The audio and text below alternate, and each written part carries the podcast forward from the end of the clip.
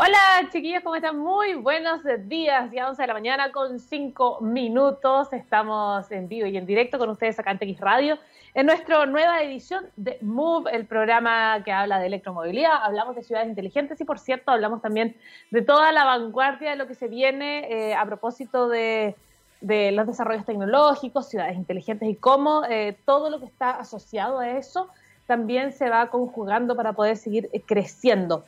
El día de hoy vamos a estar hablando de algo tremendamente importante con un gran invitado que ya es amigo de la casa a estas alturas, ha venido varias veces, así que nos va a aclarar varias dudas que tenemos con respecto a un reporte que ya se lanzó para este mes de diciembre 2020. ¿No les ha pasado que estaba escribiendo la pauta ayer y veo jueves 17 de diciembre y yo como, ¿ah? Diciembre, se acabó el año. Y bueno, ayer estaba en una comida y precisamente todos decían, bueno, y ahora con la llegada de la vacuna, eh, ¿qué, qué, va a pasar? Eh, ¿Qué va a hacer de nuestro 2021? Porque si vemos el caso de Europa, ya están todos empezando, están más que empezando, ya están eh, encerrados de nuevo, como nuestro invierno será como el invierno pasado, el próximo, digamos, el que viene, el 2021, nuestro otoño-invierno. ¿Qué vamos a hacer? ¿Nos vamos a encerrar de nuevo? ¿Vamos a eliminar de nuevo el 2021 como, no sé, pensamos mejor el 2022? Eso es un misterio por ahora, pero lo que no es un misterio es eh, lo que está sucediendo en el mundo, porque este, este COVID llegó como a, a movernos el esqueleto a todos. Y fíjense que vamos a hablar hoy día de trabajo. Y eh, precisamente vamos a hablar sobre los nuevos empleos después de la era COVID que llegó, como ya les contaba, a movernos todo el esqueleto.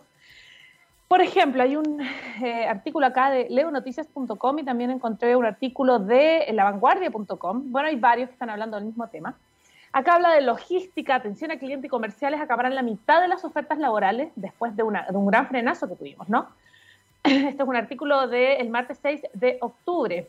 El coronavirus no solo ha puesto en jaque la sanidad mundial, sino que eh, también ha delimitado, eh, dinamitado perdón, millones de empleos de la noche a la mañana, sectores hasta que relativamente ahora eran estables en nuestro país, en el país, esto es en España, como por ejemplo el turismo, eh, el comercio o la misma industria han sufrido en primera persona las consecuencias de una crisis que ha puesto patas para arriba el mundo laboral tal y y como lo conocíamos hasta ahora la implantación del teletrabajo, la creciente demanda de perfiles profesionales cada vez más especializados y la exigencia prácticamente innegociable de conocimientos digitales eh, han cambiado las reglas de juego en un terreno obligadísimo a reinventarse. ¿Qué profesionales van a sobrevivir a la pandemia? ¿Cuáles serán los trabajos más demandados en los próximos años? ¿Estamos a tiempo de reciclarnos y reinventarnos? A pesar de que los últimos años señalan de que la mitad de las nuevas ofertas de empleo se concentran en sectores como el de atención al cliente, logística, el área comercial también y ventas. Lo cierto es que todavía es una incógnita, es una incógnita, es decir, terreno incierto. Lo que nos deparará el futuro no lo sabemos y coinciden los expertos en esta inserción laboral. El, el, Foro Económico Mundial cifra en 75 millones los empleos que van a desaparecer, 75 millones como consecuencia de la aceleración tecnológica impuesta por el coronavirus, pero también es verdad que ese mismo informe también mantiene que se van a crear casi el doble de nuevos puestos de trabajo. La clave, ¿cuál es? Estar adaptándose constantemente a esta nueva realidad que también afecta al mercado laboral. Y en esta segunda oleada hemos detectado un repunte de la, demanda en ciertos perfiles, fíjense que están desarrollados y están eh, relacionados con el área tecnológica, pero también sanitarios, farmacia, alimentación, limpieza y, por cierto, transporte. En estos últimos meses se han creado profesiones eh, tan exóticas como los rastreadores, los encargados de los controles de temperatura, pero más allá de ese tipo de trabajos que van a durar, obviamente lo que dure es la, crisis sanitaria, lo verdaderamente importante, lo que va a cambiar el futuro laboral, son las nuevas maneras de trabajar desde la consolidación del teletrabajo eh, a la creación de puestos cada vez más especializados que exigen un reciclaje continuo. Eh, una visión que comparte también eh, la vicerrectora de Competitividad y Empleabilidad de una universidad en Cataluña, eh, dice que se trata de dotar de nuevas competencias y contenidos al conjunto de profesionales con independencia del ámbito en el que se trabaja. Sectores clave de la economía española como el turismo, la, la agricultura, el área inmobiliaria, están obligados a reinventarse. En el campo de la sanidad, por ejemplo, la tecnología está dando paso a nuevos perfiles profesionales vinculados con la salud digital, la bioestadística, el tratamiento personalizado de los pacientes, y esto mismo ocurre también en otros sectores. Ahora, La competencia digital, por cierto, es clave.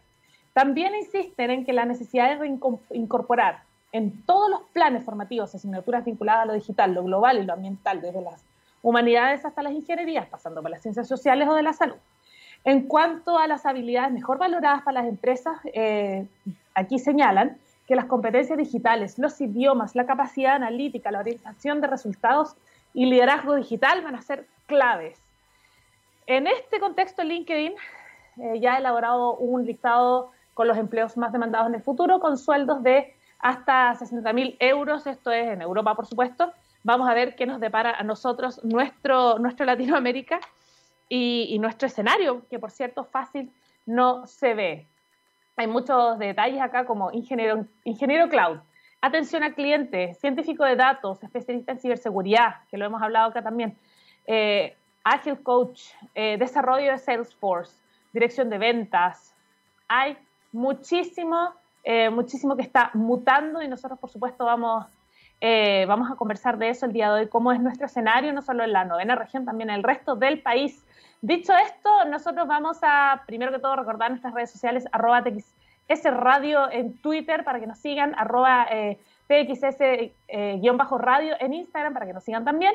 Eh, nos vamos a ir ahora a la música. Comenzamos así nuestro move del día de hoy con muchísima energía. Esto es Stone Temple Pilots Soul Girl. Y así comenzamos. Move acá en TX Radio. Chiquillos, estamos de vuelta ya 11 de la mañana, 16 minutos, y tenemos un súper invitado este día, jueves 17 de diciembre del presente año 2020. Él es, por cierto, un amigo de la casa y hasta altura un panelista, podríamos presentarlo como panelista, ya ha estado varias veces con nosotros aclarando tantas dudas.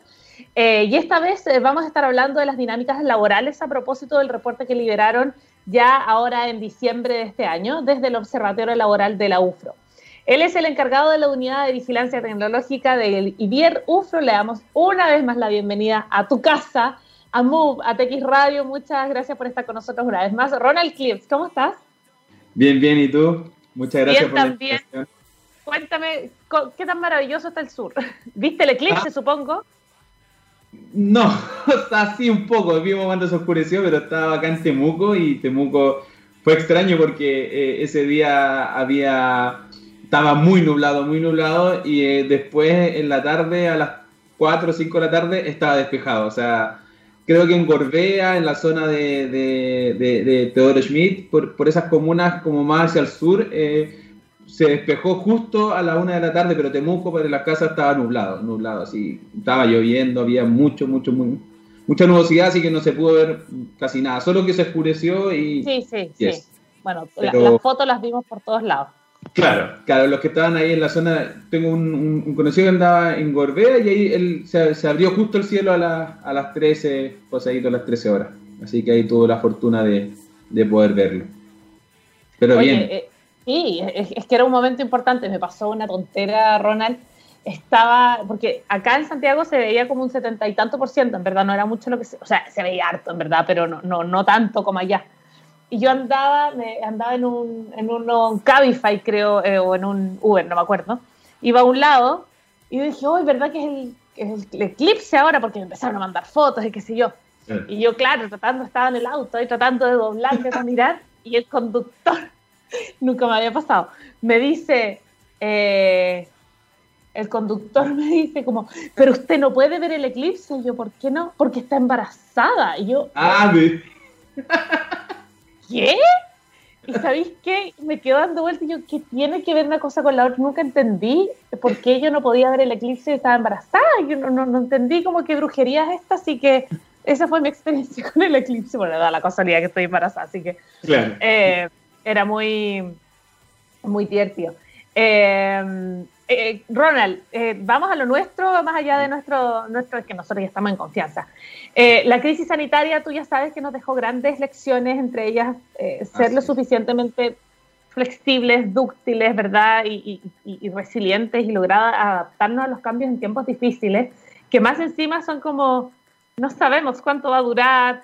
Ahora viene, bueno, todo esto de, de la vacuna, que ya van a llegar estos, estos primera, este primer embarque, ¿no? Eh, pero, pero sigue habiendo un futuro súper incierto. Eh, eh, con respecto a lo laboral. Entonces partamos en grandes rasgos, por supuesto, vamos a ir profundizando durante nuestra entrevista. Eh, ¿De qué se trata este nuevo reporte que lanzaron ya para diciembre de este año?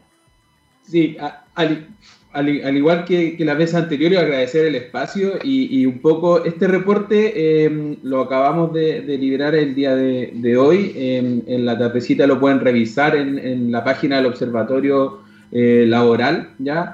Em, está para descargar.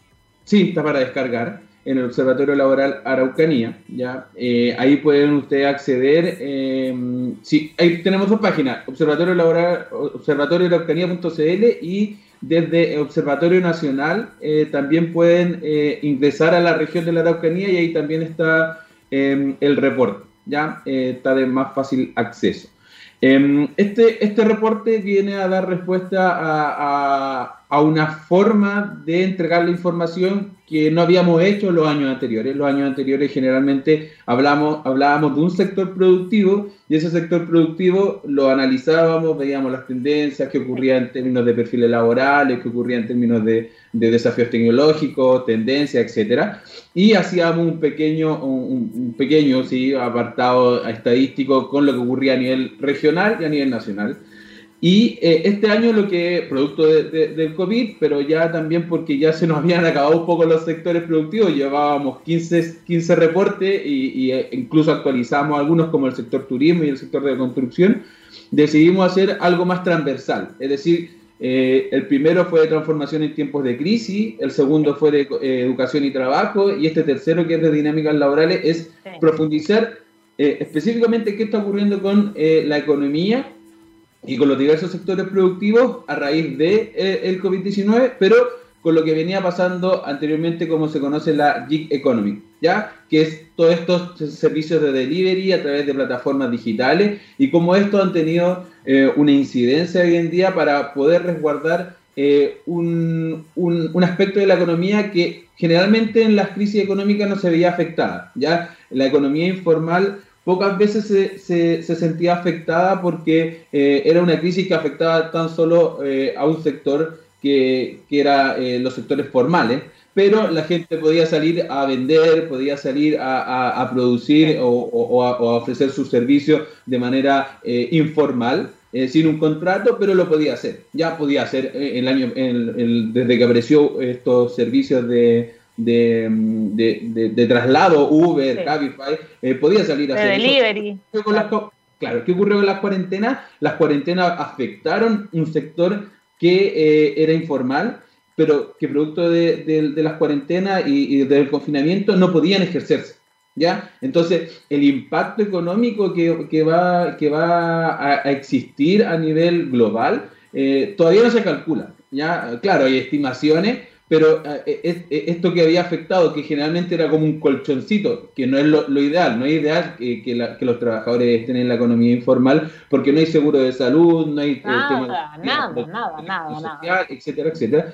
Y afortunadamente nosotros tuvimos la oportunidad de entrevistar al director de eh, el Cono Sur para América Latina de la Organización Internacional del Trabajo, ¿ya? Y él no, no, hacía, no hacía, hacía el foco en este punto, que era eh, cómo eh, la pandemia iba a afectar la economía informal y cómo el efecto de esa, de esa afectación, podríamos decirlo, eh, iba a em, tener, iba a repercutir en los próximos años. Ya, y ahí el tema de la recuperación económica, si bien es algo que los gobiernos y los, empresarios y, todo el mundo va a tener que, que trabajar en ello, em, la economía informal también se va a ver afectada si es que seguimos teniendo estos confinamientos de manera esporádica. Te cuento, acá nosotros en Temuco llevamos casi cuatro o cinco semanas en cuarentena eh, y ya había un impacto en, sobre todo en el sector comercio. Eh, Temuco es una, capital regional que vive del comercio, ya es más bien de servicio que que de, otro, de otros, de otros eh, sectores. Y tenemos la zona lacustre que también eh, es, turística, ya Pucón, Villarrica, eh, y que igual han tenido cuarentenas, y eso ha afectado profundamente el sector turístico. ¿ya? Entonces, yo creo que aquí lo relevante de este informe es hacer el análisis de la informalidad en el trabajo. ¿Ya? Y cómo es esa informalidad que no tenemos los datos, porque como son informales no hay datos, solamente, eh, va a afectar eh, en, corto y mediano plazo a la economía regional, nacional, bueno, y a nivel global también lo estipula la, Organización Internacional del Trabajo. Exacto. Ahora, hiciste como un buen viaje con respecto a los reportes que ustedes han liberado durante este año que han estado marcados evidentemente por este escenario. Eh, volvamos a marzo, vamos a, vamos a ese momento que todavía éramos ciegos y no veíamos eh, lo que estaba sucediendo, porque en esa época todavía se hablaba, sí, lo que está pasando en China, que heavy, que heavy China, mm. y después, oh, y en Europa, mm, heavy en Europa, y de repente fue como, oh, creo que, creo que esto es mundial. Bueno, volviendo a marzo, ¿cuál era el escenario laboral, del área laboral eh, de, de, la industria, y cómo ¿Cómo cambió? ¿Cómo, ¿Cómo has visto tú? Si lo vamos a ver desde fuera, ¿verdad? Y nos alejamos con esta perspectiva de estar terminando el 2020 mm. y, y, hacer un, una especie de gráfico, ¿cómo está? O una comparativa, ¿cómo, está, cómo estaba en esa época y cómo estamos ahora? Sí, eh, nosotros aquí hacemos un foco muy importante en lo que es la dinámica del teletrabajo, ya el trabajo a distancia desde, desde el hogar. Eh, vamos a focalizarnos en eso porque eh, afortunadamente la pregunta calzó con, con, el reporte. Tenemos una, una tabla que, que, presentamos lo que ocurrió, lo que ocurría eh, con el teletrabajo o este trabajo a distancia antes del de COVID en, en, el país, ¿ya? Em, o sea, en la, en la, región de la Araucanía, lo ponemos como ejemplo. ¿Qué ocurre con el trabajo a, a distancia en el periodo de COVID más álgido, que fue entre los datos de mayo-julio de, la encuesta nacional de empleo y lo que es eh, agosto-octubre, que son los datos que eh, vienen posterior cuando ya sabíamos que estábamos en COVID, sabíamos que teníamos una pandemia y, un poco se estabilizó la economía a, la realidad que vivimos hoy en día. O sea, hoy en día, después de, cerca de 8 o 9 meses de confinamiento o de confinamientos alternados, es, nuestra realidad. ¿ya? Entonces, e, es curioso que eh, para el este, este, antes de COVID, en, abril, o sea, claro, en marzo, abril, las mujeres eh, trabajaban mucho más eh, a través de trabajo a distancia, ya cerca de un 21% en la región de la Araucanía. ¿Qué pasó cuando estaba el COVID en su punto alto? Esto pasó a ser un 37% de las mujeres participaban en, eh, hacían trabajo a distancia. Y posterior a, lo que ha ocurrido con, el COVID en, agosto, octubre, eh, eso disminuyó un 29%. Si bien es un porcentaje alto, eh, no es tanto eh, como, como uno esperaría, ¿ya? Y ahí nosotros hacemos mucho énfasis porque nosotros hicimos un levantamiento de información con empresas de la región, que no es estadísticamente representativo, son cerca de un poco más de 200 empresas que entrevistamos, ya. en donde solamente tenía un alto porcentaje el teletrabajo en empresas grandes, ¿ya? La pyme y la MIPYME no, no hace teletrabajo, ¿ya? Porque muchas de las MIPYME están vinculadas al sector servicio y, y, de manera presencial. Exacto, sí. Y no hay un 100% en, en, las grandes empresas porque las el sector de la construcción, aquí tengo, aquí tengo los datos, el sector de la construcción, eh, aquí está. Eh, claro, los que tienen mayor porcentaje son los profesionales, científicos e intelectuales. ¿ya? Las universidades, los centros de educación pasaron de tener un 14% de manera eh, eh, de trabajo a distancia antes de COVID a llegar a un 50%, un 48.4% en pleno COVID y disminuyeron a un 42% en, eh, en agosto, octubre de, de, este año acá en la Araucanía. ¿ya? ¿Qué ocurre con operarios de instalaciones, máquinas y ensambladores, que son trabajos netamente presenciales? Antes de COVID era de un 1.7% y en COVID aumentó a un 4.6% solamente. ¿Ya? Nada. ¿Por qué? Porque la naturaleza, ¿sí? Porque la naturaleza de esos grupos ocupacionales es presencial.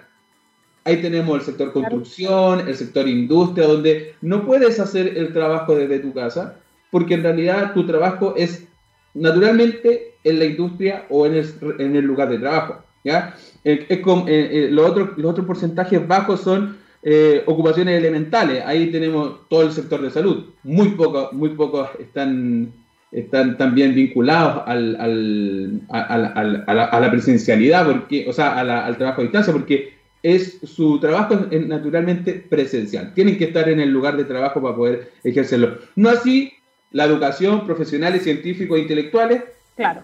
Nosotros que trabajamos en la universidad, hemos estado, la universidad está cerrada, solamente hay laboratorios que están abiertos, producto de algunas investigaciones que tienen que ir a revisar, analizar los datos, cómo va el, eh, el estudio, etcétera, etcétera. Y ellos tienen todo un protocolo para poder ingresar. Pero todo el área administrativa, eh, de, trabajo más de, de, gabinete, como se podría llamar, se hace a través del teletrabajo. Entonces, ahí hay, hay, hay, un, hay, una, hay un dato interesante porque el teletrabajo no es la panacea, no es como la gran solución. Es que lo que pasa es que se transforma una solución, pero para ciertas áreas que tampoco son mayoritarias ese es el tema. y finalmente lo que decías tú en un principio es, eh, eh, hay mucho, hay mucho mi pyme y hay mucha pyme que, mira, con decirte que hay muchas pymes, por ejemplo, te voy a poner el ejemplo de las, redes sociales. Mucha pyme que tuvo que volcarse a las redes sociales y en vez de tener una tienda física, por ejemplo, en un centro comercial, tuvo que hacerlo a través de, de despacho y delivery y entrega a domicilio. Pero muchas de esas pymes, para poder subsistir, eh, ah, tienes esa opción. Uno, me tuve que volcar a lo digital y no tengo idea cómo funciona, tengo que partir de cero.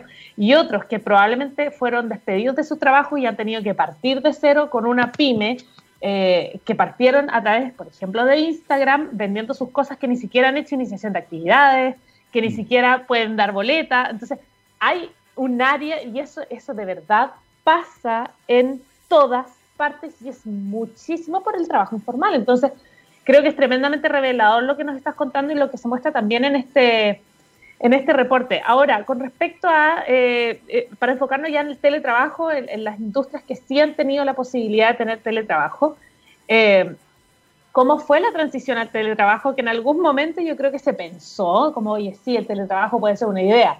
Hoy día es como, no hay opción, es teletrabajo o teletrabajo.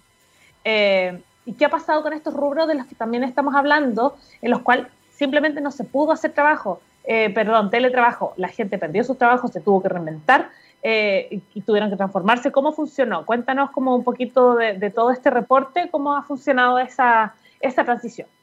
Ahí eh, los, los, los, trabajadores que, que se acogieron al seguro de, cesantía y a estos seguros que entregó el, el, el gobierno para poder subsanar esta, esta eventual pérdida de empleo, Em, muchos de ellos se, acogieron a esta, a esta, ley, pero también empezaron a hacer eh, eventualmente algún trabajo informal que pudiera eh, ser permitido.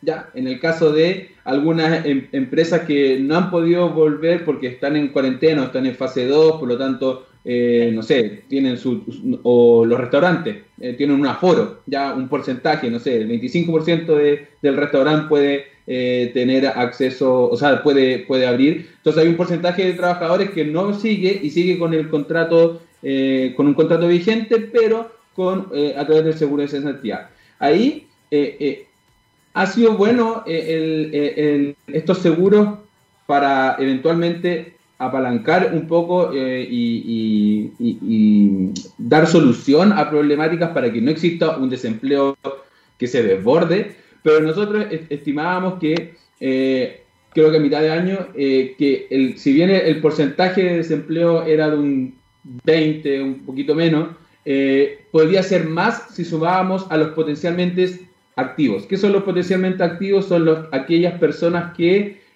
pueden trabajar, pero no están buscando trabajo. ¿Ya? Entonces están inactivos pero podrían ser activos. ¿Y por qué no están buscando trabajo? Porque, porque eh, tienen miedo a contagiarse, porque tienen que cuidar a, sus hijos, porque... Porque no pueden, claro, porque tienen cosas que hacer en la casa. claro, no, pueden salir a trabajar, entonces dicen, ¿para qué voy a salir a, a buscar trabajo? Si la economía está mala, eh, tenemos, estamos en una pandemia, ¿con quién voy a dejar a mis hijos? ¿Con quién los cuido? Quizá si voy a encontrar un trabajo puede ser presencial y qué voy a hacer ahí. No, entonces, todo ese porcentaje de personas que no está buscando empleo hace que exista un desempleo, una cifra de desempleo que, no es tan visible como, como muestran los datos. ¿ya? Eh, y ahí, bueno, hay un documento también que lo pueden revisar en el, observatorio, en la página, eh, que hace ese análisis. Y lo otro interesante es cómo se han reinventado espacios que eran eh, vinculados al emprendimiento y ahí también entrevistamos a, mm, Luz María García, que es la eh, gerenta de C Santiago Smart City, y también entrevistamos a, mm, a, ¿cómo se llama este? A Juan, Juanjo, Juan José Gutiérrez, que es eh, director de Cowork, que es un espacio eh, de trabajo que se usaba para eventuales emprendedores que pudieran eh, reunirse en un espacio sin tener que arrendar una gran oficina, porque en realidad están iniciando, entonces se le arrendaba un espacio pequeño en donde era un espacio común, donde había muchos emprendedores que estaban tratando de, de realizar algún emprendimiento y ahí podía generar alguna alianza entre ellos. Y es, es, ese mundo tan presencial, tan de el café, del conversar, de, de ir intercambiando eh, visiones, se vio muy afectado y tuvieron que reinventarse. ¿Ya? Y hoy en día lo que está haciendo este, esta empresa, eh, que, que, es de acá de la región, pero que eh, Juanjo tiene una, una, un, trabajo igual a nivel latinoamericano de, de espacios colaborativos, de espacios de cowork, hicieron oficinas virtuales. ¿ya? Le entregaron a eh, estas personas que están de manera presencial espacios donde pudieran intercambiar, eh, pero de manera virtual. Así como una sala Zoom, pero en realidad es como una plataforma en donde tú puedes intercambiar eh, visiones sin la necesidad de estar de manera presencial. Claro, claro, claro. ¿ya? Porque ahí es lo que, lo que habla en, en la entrevista es estos eventos improbables o reuniones improbables de, de que personas que, no sé, un estudiante de ingeniería, eh, pocas veces se va a reunir con, no sé, una, una, persona de trabajo, de trabajo social, de sociología, etcétera, etcétera. Entonces, estos espacios colaborativos, que son los espacios de cowork, lo que hacen es tratar de reunir a estas personas que no tienen mucho vínculo eh, por su profesión, por su por lo que están trabajando, pero como están haciendo emprendimientos, pueden reunirse en estos espacios. Y esos espacios físicos que se vieron afectados, eh, porque en realidad hubo cuarentena, entonces había que, eh, eh, el costo de poder abrir eh, cuando salieran de la cuarentena era mucho mayor que generar estos espacios virtuales para poder trabajar. Y lo otro es lo que están haciendo em, acá las mesas, la mesa de ecosistema, que también entrevistamos al presidente de la mesa de ecosistema Araucanía de emprendimiento, que es todos los meses reunir a todos los actores del emprendimiento regional y contar qué están haciendo. ¿Ya? Eh, y un espacio para poder difundir, trabajar y poder eh, acompañarse en este proceso tan difícil. O sea, si a la larga es un proceso bastante complejo, eh, no saber cuándo va a haber confinamiento, cuándo no, cuándo va a ser posible. Que no, no puedes ni planear. Claro. No puedes adelantar nada. La planificación como a futuro está muy limitada por, por lo que pueda ocurrir y estos espacios de trabajo colaborativo o de reuniones eh, lo que hacen es tratar de intercambiar posibles soluciones o posibles ayudas que pudieran eh, existir en empresas que están recién partiendo. Lo que decías tú, hay muchas empresas que ni siquiera han se han formalizado, pero han tenido que eh, hacer ventas online, trabajo informal por producto de la necesidad. ¿ya? Y ahí claramente lo, lo, que viene posterior a eso es qué va a ocurrir con esas empresas, si van a seguir funcionando, si van a generar empleo. Lo que uno que, lo que a uno le interesaría, particularmente o personalmente a mí, es que esas empresas que se están formando sigan funcionando se mantengan. eventual post pandemia y que puedan generar empleo, porque va a ocurrir que cuando estos inactivos, potencialmente activos, entren al mercado laboral, eh, se va a disparar la cifra de desempleo. ¿ya? Y ahí, ahí, hay un problema. Entonces, oh el fortalecimiento de, estos eventual, de estas eventuales empresas es importante para, para poder hacer frente a lo que va a venir en un periodo en donde todo el país esté eh, eh, desconfinado, donde todo el país, eh, no sé, no exista el toque de queda y los restaurantes y, y todos estos pubs puedan seguir funcionando, por ejemplo, donde las empresas van a tener que volver a, como una, a una vida normal Ahí lo que interesante va a ser que estas pymes, eventuales pymes, mi pyme, generen empleo. Exacto. ¿Ya? Eso creemos que, es lo relevante. Oye, Ronald, para variar, nosotros embaladísimos conversando. Eh, ¿Te parece si vamos a una pausa musical? Y ya volvemos, chicos. Estamos en Move, estamos con Ronald Clips.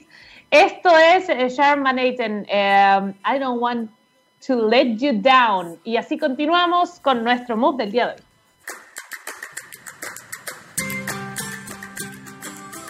Chicos, seguimos acá de vuelta en nuestro move del día de hoy en TX Radio.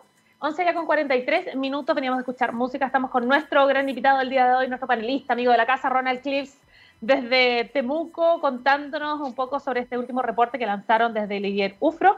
Eh, estamos hablando sobre las dinámicas laborales, ¿verdad?, que se han eh, generado, eh, no vamos a decir ni gracias ni por culpa, pero debido al COVID-19. Y hay, una, hay un tema que estábamos hablando, Ronald, que es esta poca capacidad que existe hoy por, por infinitas razones de eh, poder planear, de poder anticipar, de poder, eh, como es todo tan incierto y sigue siéndolo, y, todos estamos como, ¿qué viene para el 2021? Como, no sé, como ojalá que la vacuna funcione, ojalá que tenga una inmunidad, bla, bla, bla. Entonces, está, está todo muy, muy complicado.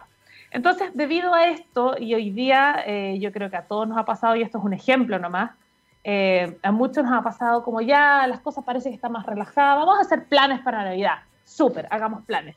3, 2, 1, chiquillos, no. Confinados, fase 1 están en fase 1, otros están en fase 2, eh, otros no van a poder ser. Es decir, eh, todo lo que está sucediendo, además con las decisiones gubernamentales, en este caso, las decisiones de las autoridades también te van limitando en torno a cómo va a ser tu comportamiento en las próximas dos semanas, porque no se sabe cuánto más puedes eh, eh, planear, ¿no? Y eso en el ámbito laboral, eso en el ámbito eh, social, etcétera. Entonces, ¿cómo es para ti, Ronald, aplicado, por cierto, a lo laboral? ¿Cómo influyen las decisiones gubernamentales o las decisiones de las autoridades para poder potenciar también estas nuevas dinámicas? Porque yo creo, y a mí me ha pasado, que he visto varios casos de personas que estaban empezando desde el estallido social con el COVID, que empezaron como recién a levantarse y de repente es como ya, ahora no podéis funcionar de nuevo porque ahora volvemos, por ejemplo, a fase 2 o a fase 1, dependiendo de la comuna. Entonces, eh, ¿cuánto influye, eh, cuánto influyen estas decisiones de las autoridades en torno a la estabilidad laboral que puede existir en este escenario? Mira, particularmente siento que eh, la, el confinamiento hoy en día, si no es eh, efectivo, no, no, tiene mucha, mucho impacto en, en, O sea, claro, tiene un impacto, bajan los contagios, eh, no es que el confinamiento no, no sea efectivo eh, en ningún caso, sino que es, al parecer entre fase 1 y fase 2 habría una diferencia que es bastante mínima. No soy experto en el área de salud, así que tampoco voy a decir que en realidad no al confinamiento, pero sí los sectores em, empresariales, los gremios, la, agrupación de, empresarios, de, emprendedores, las cámaras de comercio, están muy afectados producto de los confinamientos, producto de los confinamientos porque en definitiva quienes se ven más afectados eh, son el sector formal y, este sector formal eh, eh, es el que a la larga es el que contrata, ¿ya? Y como hay un contrato, también hay, hay, hay un aspecto social, psicológico de quienes tienen un contrato porque sobre él no está solamente su familia y su sueldo, sino que hay, no sé, en una MIPYME hay 5, 10, 15 familias que están a cargo de, esta pyme y si esta pyme no puede trabajar, eh, no puede, eh, o, si o trabaja, voy a poner el caso eh, particular de una, de una cafetería aquí muy, muy famosa en el centro, y que lleva, no sé, desde el año 65 trabajando y los trabajadores llevan 30 años, 25 años en, en, ese trabajo.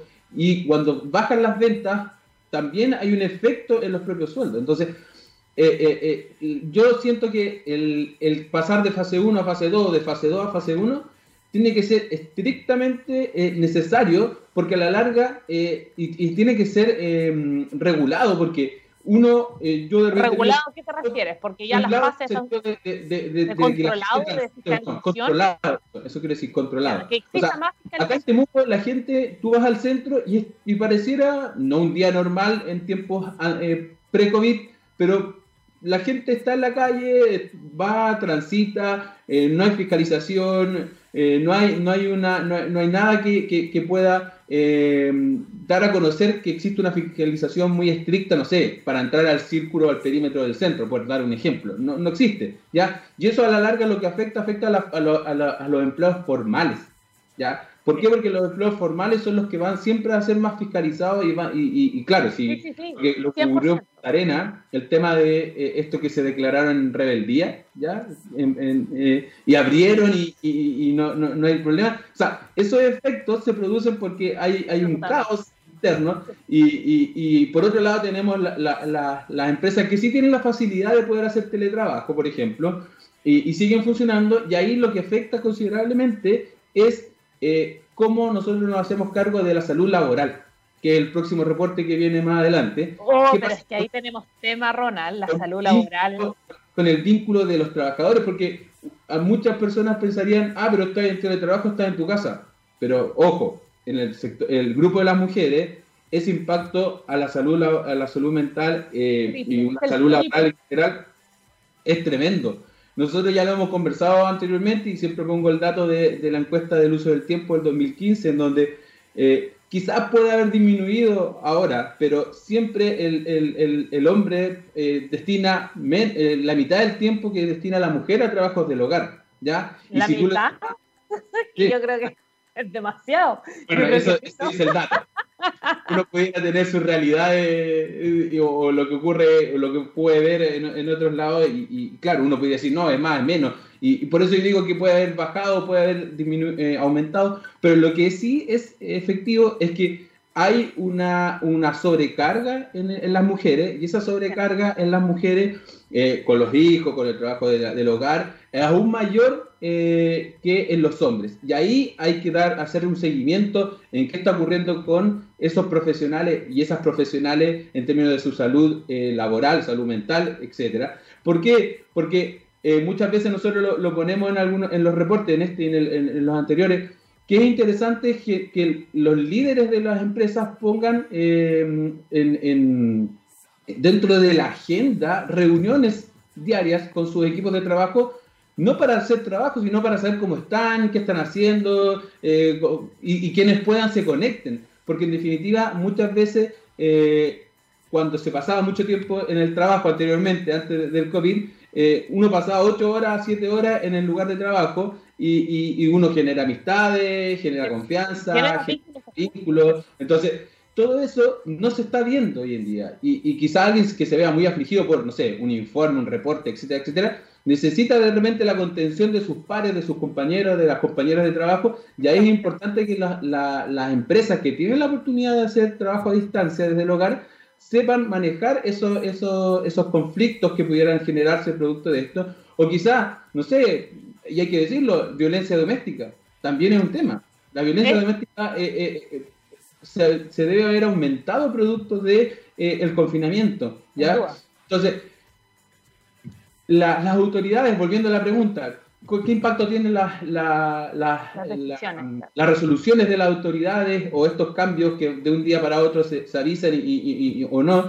Deberían hacerse en conjunto con los gremios, en conjunto con alguna mesa eh, eh, laboral. Supongamos a nosotros eh, como observatorio, claro, las autoridades revisan nuestro informe, nosotros se lo enviamos, hacemos informes masivos, pero no nos, no nos convocan a nosotros como observatorio no nos convocan para, poder dar eh, a conocer cifras. Eh, claro, llamarán a línea, llamarán a, otro, a otras instituciones quizás, pero sería interesante que se genere mesas para eh, poder dar a conocer estos avances o retrocesos en el paso a paso. Y que no tan solo sean comités técnicos, y está bien, los comités se necesitan también, claro, claro, claro, Tienen que estar, tienen que estar ahí la, la de Salud, eh, el Ministerio, eh, todas las autoridades de salud, pero también tiene que hacer una visión, quizás no como, como, de manera, como podría decirlo, vinculante, no que la decisión, no sé, del gremio sea vinculante, no que la opinión de alguna asociación sea vinculante, pero sí se tome en cuenta eh, al momento de tomar estas decisiones.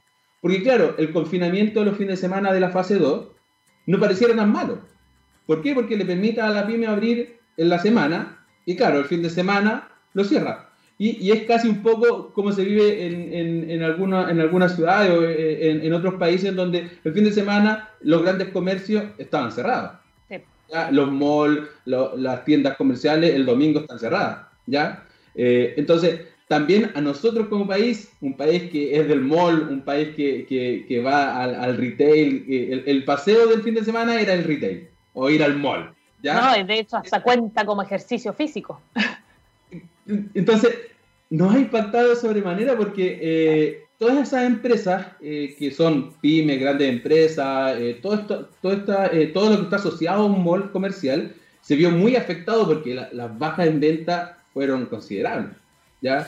Y, ahora pasa mucho con, fueron las bajas considerables con respecto a las tiendas físicas, pero muchas de estas compañías que son grandes eh, lograron incrementar su e-commerce a, niveles que jamás lo habrían pensado. Entonces, por un lado, claro, se genera esta transformación laboral.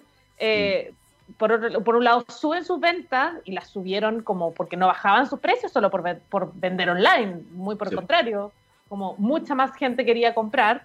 Eh, entonces creo que, que, es, son variables tan diferentes. ¿Cómo afecta también? Porque una tienda que arrienda en un mall y que es una tienda cadena, ponte tú, eh, tiene, la, tiene los recursos para transformarse, pero ¿qué pasa con una pyme? Entonces, ahí está como esa dicotomía que se genera porque hay algunas que dicen, mira, sabéis que para mí el COVID ha sido, la verdad, pulgares hacia arriba, porque en verdad me sirvió. Y hay otros que dicen, a mí me sepultó. ¿Cómo no generamos esos extremos en definitiva? Y que, y que ojalá que a todos les vaya súper bien. Ese, ese, es el desafío. ¿Cómo visualizas tú que se viene este 2021 de lo que se puede adelantar?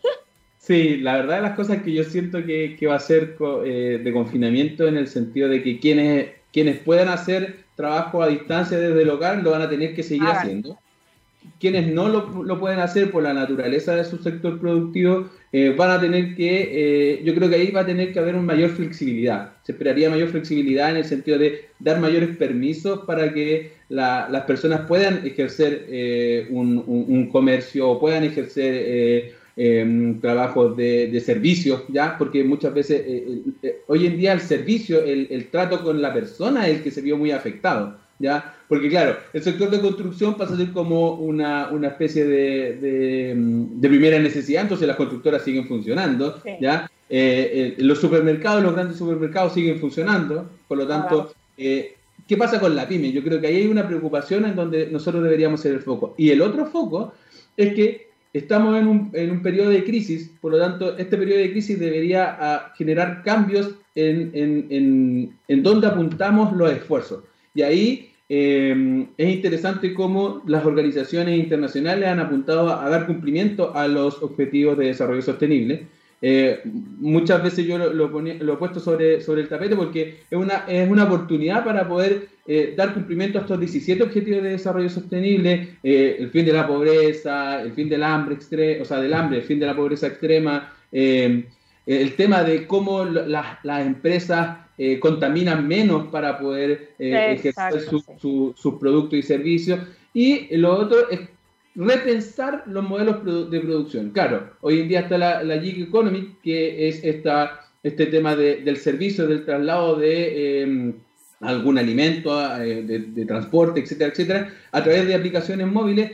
Eso fue un cambio que hoy en día eh, ayudó a muchas empresas, a muchas MIPYME, ¿ya? Eh, que a través de, estas empresas de reparto pudieron seguir funcionando si estaban vinculadas a algún sector que, que, no se viera tan afectado o que está en, fase 2, pudieron seguir funcionando porque, claro, habían restaurantes, restaurantes que no tenían delivery, ¿ya? Y al, asociarse con estas empresas de aplicaciones móviles, pudieron optar a esto y, se vieron menos afectadas económicamente. Entonces, todo este, todo este tipo de, nuevas economías, nuevas formas de, producir y, de, entregar servicios, hay que repensarlas, repensarlas en el sentido de qué está pasando con eh, eh, el medio ambiente, ¿ya? Y ahí, bueno, nosotros ponemos un, un, modelo que es de una economista que sacó el 2017, que se llama la economía del donut, ¿ya?